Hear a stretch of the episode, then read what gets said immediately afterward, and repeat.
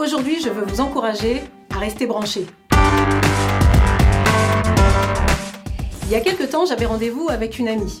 Avant de commencer à me préparer, je remarque que je suis qu'à moins de 20% de charge sur mon portable.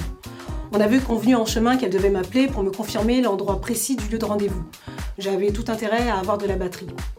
Bon, déjà en retard, je me précipite sur le chargeur, je branche le cordon au portable et je file direct dans la salle de bain. Vous savez, c'est le genre de matin où vous speedez, vous courez dans tous les sens, mais rien à faire. Le temps sera toujours plus rapide que vous.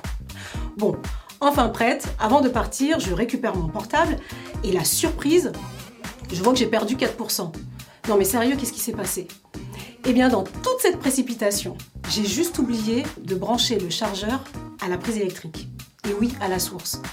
Et le plus drôle, c'est que parfois on a des réflexes un peu bizarres, comme de brancher le portable quelques secondes en espérant récupérer le max de charge pour tenir toute la journée. Bon, je vous assure, ça ne fonctionne pas, n'essayez pas.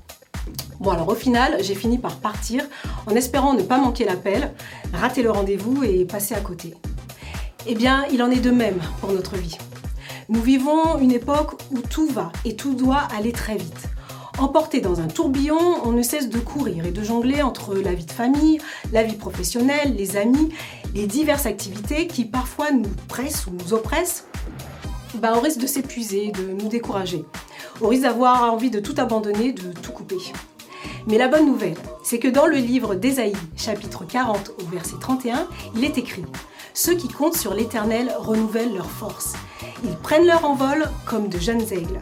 Sans se lasser, ils courent, ils marchent en avant et ne s'épuisent pas. Qu'il est bon et rassurant de savoir que nous pouvons recharger nos batteries dans la présence de Dieu, dans des temps d'intimité, de communion avec lui. Alors mettez du temps à part avec Dieu et confiez, confiez-vous à lui. C'est lui qui vous équipe, qui renouvelle vos forces pour mener à bien vos diverses missions. Prendre du temps avec Dieu, c'est en gagner sur tout le reste. Bonne journée vous aussi restez branchés. Abonnez-vous